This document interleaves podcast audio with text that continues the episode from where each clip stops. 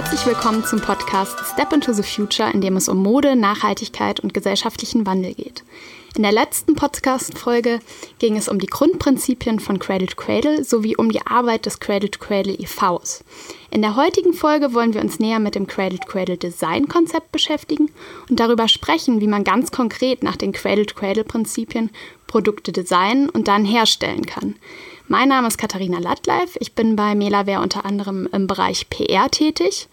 Und ich freue mich, heute sowohl Nora Sophie Kriefan, die Geschäftsführerin des Cradle Cradle e.V.s, als Gast zu haben, als auch Henning Siedentop, den Geschäftsführer von Melaware.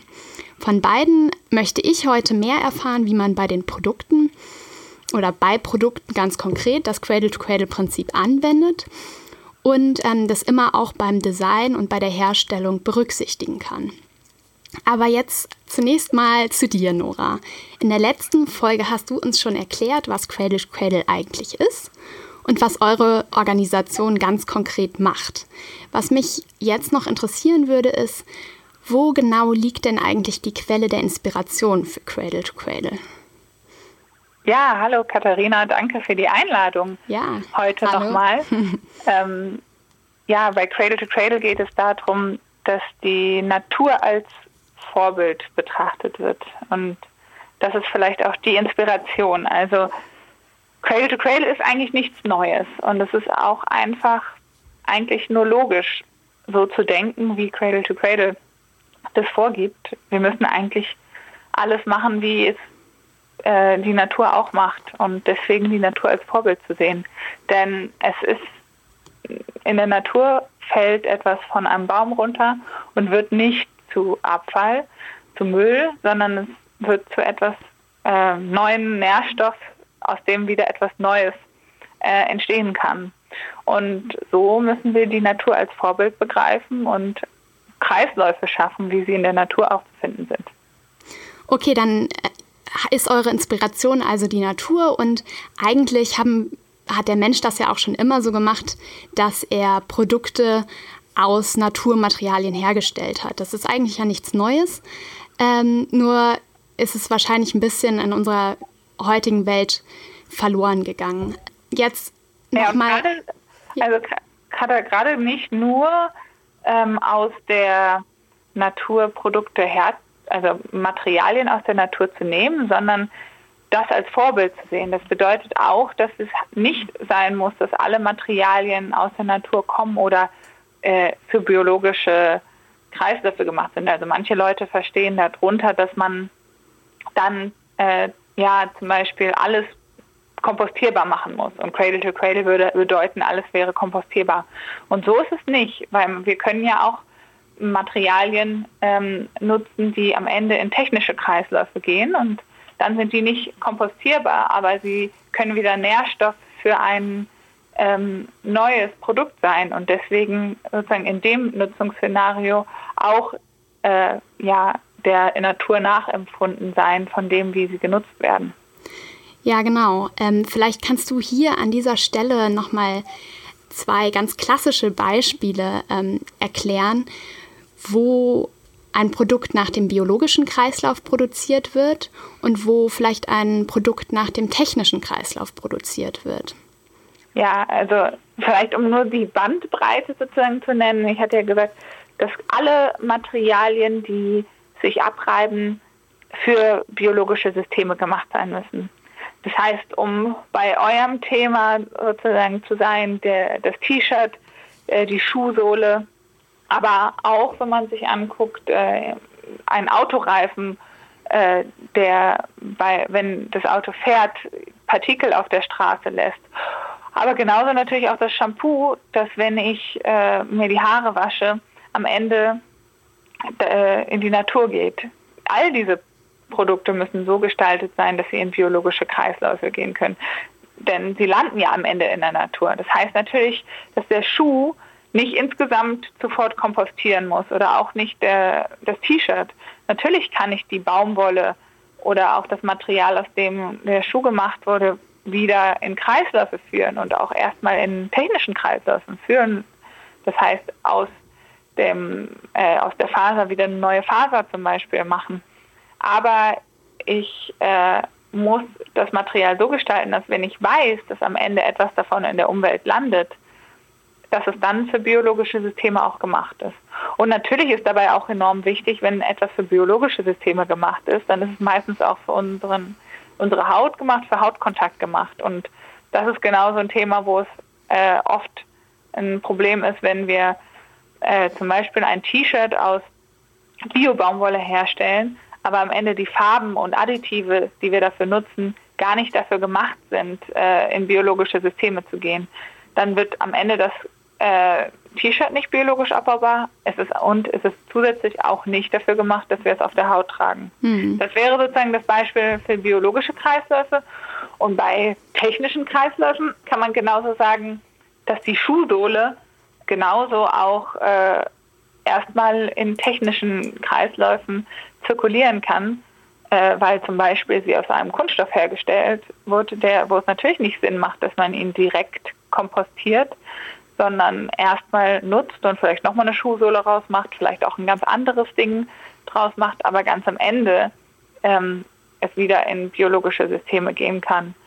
Und andere Beispiele für technische Kreisläufe wären aber Materialien wie eine Waschmaschine oder ein Auto, Möbel, also Produkte, die ich nur benutze und nicht verbrauche und deswegen das Material am Ende ähm, ja, ideal wieder verwendet werden kann und auch wieder zurückgewonnen werden kann. Okay, danke. Also man guckt immer eigentlich nach den Nutzungsszenarien von Produkten. Genau, ja. Ja, jetzt zu dir, Henning. Ähm, du setzt dich ja bei Melaware auch ganz maßgeblich für die Umsetzung von Cradle to Cradle beim Design und bei der Herstellung aller Produkte ein. Wie machst du das oder wie setzt du Cradle to Cradle ganz konkret bei Melaware um und wo wird das sichtbar? Genau, also das Thema Cradle to Cradle ist bei Melaware ein sehr zentrales und spielt eine sehr wichtige Rolle, vor allen Dingen beim Design unserer Produkte, bei der Herstellung unserer Produkte und auch bei der Kommunikation bis hin zu unseren Kunden. Also es sind mehrere Bereiche bei uns im Unternehmen, die sich damit beschäftigen. Es ist tatsächlich für uns ein Qualitätsansatz, ein Unternehmensansatz, Produkte so zu gestalten und so zu designen, dass sie gesund für Mensch und Umwelt sind. Und das zieht sich dann durch sehr viele Bereiche bei uns. Wie gesagt, vom Produktdesign, von der Produktgestaltung über den Einkauf bis hin zu den Produzenten, Zulieferern und Zulieferern der Zulieferer teilweise auch. Und ähm, ganz konkret ähm, arbeiten wir ja bereits nach dem Global Organic Textile Standard. Das ist das Bio-Siegel für Textilien aus Naturfasern. Darüber hinaus sind alle unsere Produkte ja auch nach dem Fairtrade Cotton Standard zertifiziert. Diese beiden ähm, Standards helfen uns bereits heute dabei, die Qualität und Güte unserer Produkte in gewissen Bereichen sehr gut zu identifizieren, zu analysieren und auch unsere Zulieferer und Lieferketten kennenzulernen. Ähm, Cradle to Cradle geht bei uns dabei natürlich noch weiter, denn der Standard ist umfassender, komplexer und eher als Unternehmensstandard bis hin auch natürlich zur Produktzertifizierung zu sehen. Und äh, aus unserer Sicht ähm, betrachtet er die Dinge insofern umfassender, als dass er, und das hat die Nora ja auch ganz gut erklärt, nicht nur rein für Textilien oder ähm, Verbrauchsmaterialien geschaffen ist, sondern auch für Gebrauchsgüter und für ganze Industrien. Also es ist ein ein ganzheitlicher Ansatz. Ähm, ich nenne einfach nur mal zwei Beispiele. Das Thema Energiemanagement, also erneuerbare Energien oder das Thema von Rücknahmesystemen und Materialien so zu gestalten, dass sie wiederverwertbar können. Das sind zwei Dinge, die in anderen Standards, speziell in der Textilindustrie, so gar nicht betrachtet werden, wie es der Cradle-to-Cradle-Standard macht. Und genau da produzieren wir eigentlich ähm, Produkte oder setzen an, Produkte so zu produzieren, dass sie diesem Standard gerecht werden nach Cradle to Cradle. Da gibt es nämlich auch einen tatsächlichen Produktstandard, der dann ganz gewisse Kriterien für Produkte, Materialien und Chemikalien vorsieht. Und wir nutzen diesen Standard, um unsere ähm, Produkterfindung, unsere Produkte, die wir bereits schon haben, aber auch die wir in der Zukunft auf den Markt bringen wollen, ähm, abzugleichen und zu schauen, ob wir diesen Standard erreichen und auch in welcher Güte wir den erreichen, denn der Cradle-to-Cradle-Standard kennt verschiedene Abstufungen in seinem Zertifizierungssystem. Er startet zum Beispiel bei Basic mit ganz einfachen Dingen wie ich weiß, wo mein Produkt hin herkommt und geht dann weiter über die Klassen Bronze, Silber, Gold bis hin zu Platin am Ende, um dann wirklich sagen zu können, ich weiß auch ganz genau, was in meinem Produkt drin ist, in welchem Umfang, in welcher Güteklasse, in welcher Rezeptur und in welcher Menge. Das ist natürlich dann eine sehr detaillierte Arbeit, die man da macht, äh, indem man sein Produkt quasi seziert und sich in Einzelteilen betrachtet und anschaut. Ähm, das setzt sehr viel Engagement und auch ähm, Willen voraus, von einem Unternehmen so etwas zu machen. Und genau ähm, das machen wir bei Melaware und ähm, haben so bereits ähm, in bestehenden Produkten unserer Kollektion auch schon Materialien eingesetzt, die nach diesem Standard arbeiten und achten halt ganz akribisch und detailliert darauf, dass diese ähm, kreislauffähig sind und diesem Gedanken von Cradle to Cradle entsprechen. Okay, und kannst du das vielleicht an einem Beispiel nochmal ganz konkret erklären? Also wo setzt äh, Melaware da an? Um das Cradle-to-Cradle-Design-Konzept umzusetzen bei unseren Produkten. Klar, also ich denke, das beste Beispiel und das einfachste ist, weil Nora hat es auch schon ein paar Mal erklärt, ähm, ist das T-Shirt. Das T-Shirt aus Fairtrade Bio Baumwolle. Das ist gleichzeitig unser erstes Produkt gewesen, mit dem wir angefangen haben. Im Jahr 2015 haben wir dieses auf den Markt gebracht. Es war nach dem Fairtrade Cotton Standard und nach dem Bio Standard GOTS zertifiziert. Und wir haben dann dieses Produkt genommen, was ja vermeintlich einfach ist. Jeder kennt es, jeder hat es zu Hause im Schrank. Ein einfaches T-Shirt ohne einen Druck plain, basic, simpel und analysiert. Und man denkt, fragt sich als erstes, das ist doch eigentlich ein Naturprodukt, das ist aus Bio-Baumwolle gemacht, das ist fair gehandelt.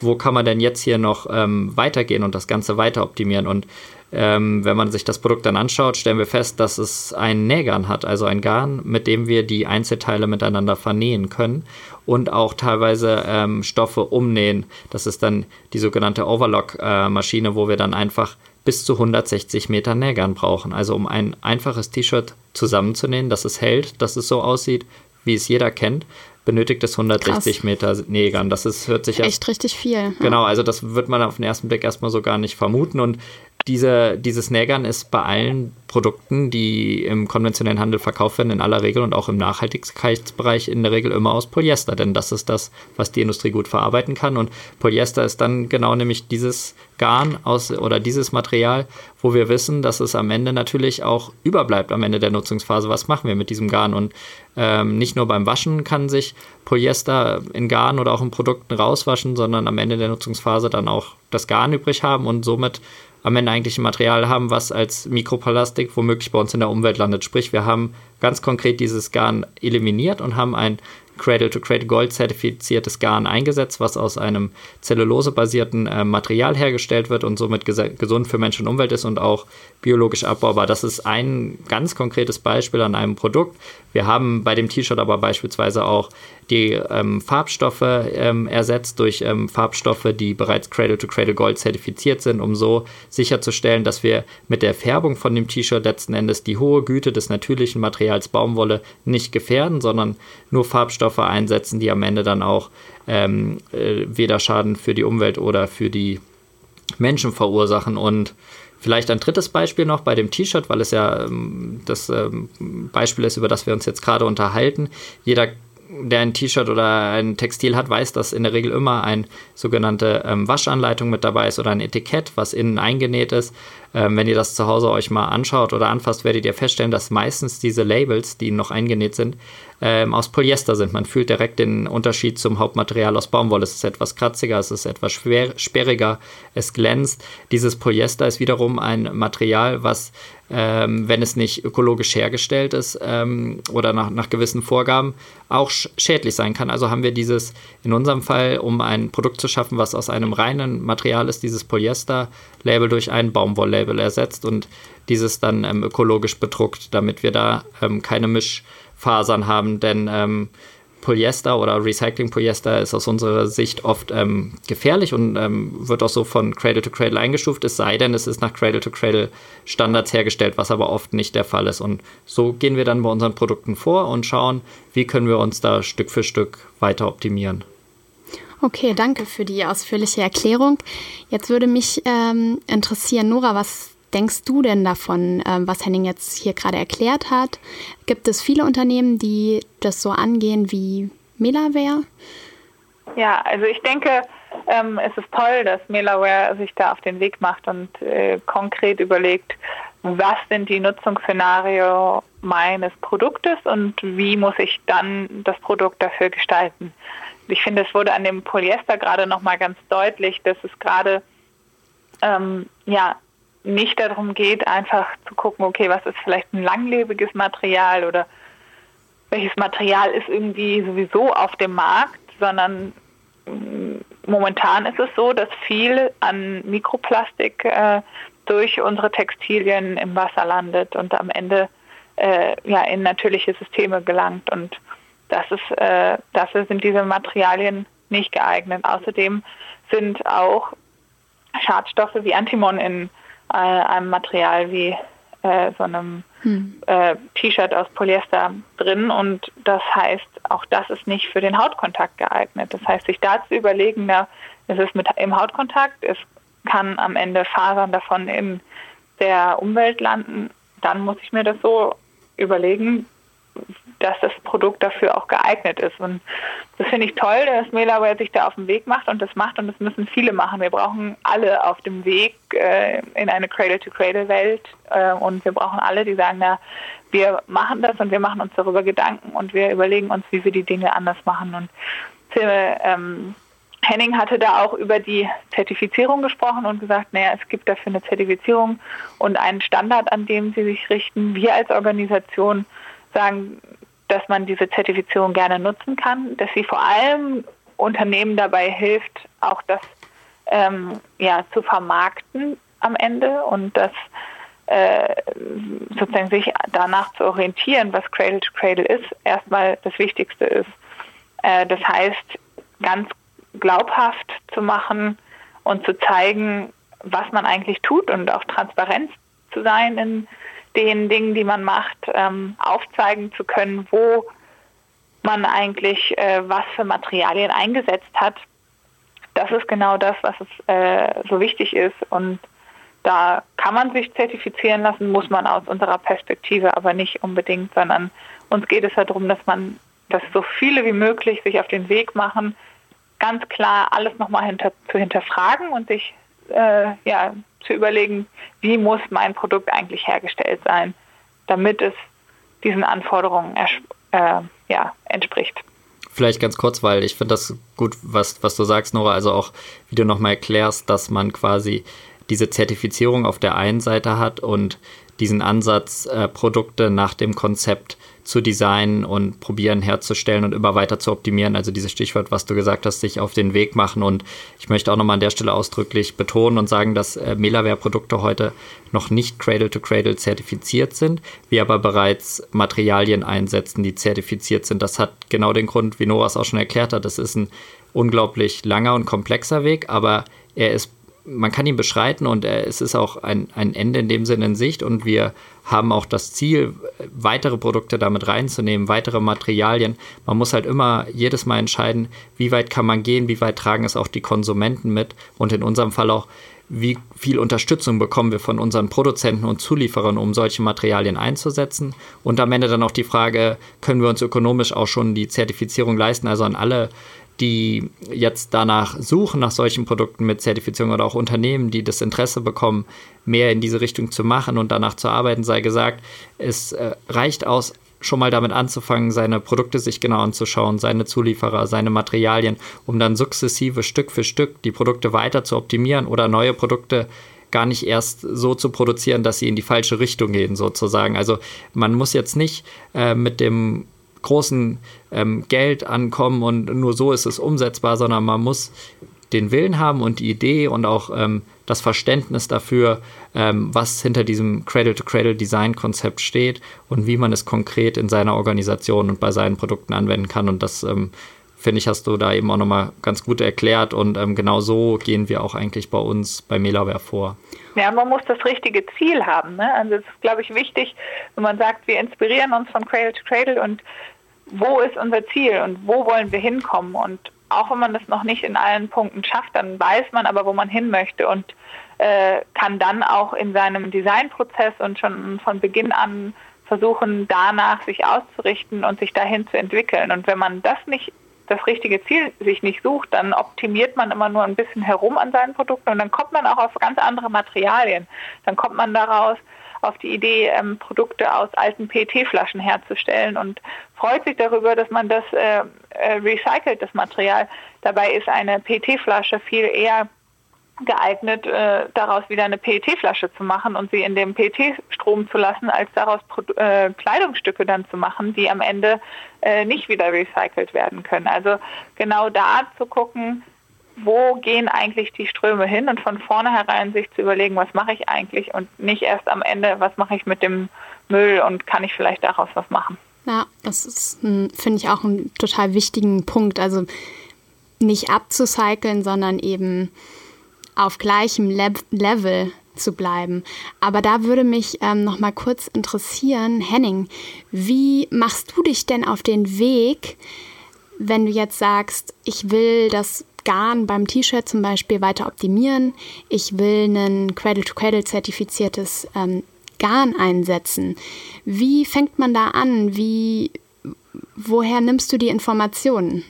Genau, also man muss natürlich sich als allererstes die Frage stellen, welches Material will man austauschen und welche Eigenschaften muss das mitbringen, also technische Eigenschaften und chemische Eigenschaften. Ähm, da gibt der Standard ja auch schon gute Vorgaben und man hat ja auch schon gewisse Vorarbeit geleistet, weil man ja auch schon Garn einsetzt. Man fragt dann in erster Linie mal bei seinem Produzenten, ob er sowas schon im Sortiment hat oder für andere Kunden vielleicht schon eingesetzt hat. Wenn das nicht der Fall ist, geht man natürlich eine Stufe weiter und fragt, ob er mit seinen Zulieferern reden kann und dort nachfragen kann, ob es so etwas bereits gibt oder andere Kunden auch schon verwenden. Und man wird überrascht sein oder stellt fest, dass es da doch schon das eine oder andere auch gibt. Wenn das aber alles noch nicht greift, gibt es natürlich auch eine Datenbank, sowohl von dem äh, Cradle-to-Cradle-Institut, die das Zertifikat vergeben, wo man Materialien und Unternehmen finden kann. Man kann im Internet recherchieren oder mit großen namenhaften Zulieferern sprechen und genau diese Anforderungen definieren und entweder gibt es dann schon was im Sortiment, was man verwenden kann. Wenn es das nicht der Fall ist, was auch immer mal wieder vorkommt bei anderen Materialien, die vielleicht etwas außergewöhnlicher sind als das Negern, ist es natürlich dann eine Aufgabe der Forschung und Entwicklung im Unternehmen selber oder gemeinsam mit den Zulieferern das Thema zu besprechen, genau zu schauen, was man braucht. Ähm, das kann man entweder in-house machen oder man nutzt ähm, externe Beratungsfirmen oder Unternehmen, die sich auf so etwas spezialisiert haben, auf Materialoptimierung, wie die EPA Umweltforschung in, in Hamburg oder auch andere. Und so kann man halt Stück für Stück ähm, sein Produkt durchoptimieren, sage ich mal. Auch dabei geht es doch darum, die richtigen Fragen zu stellen.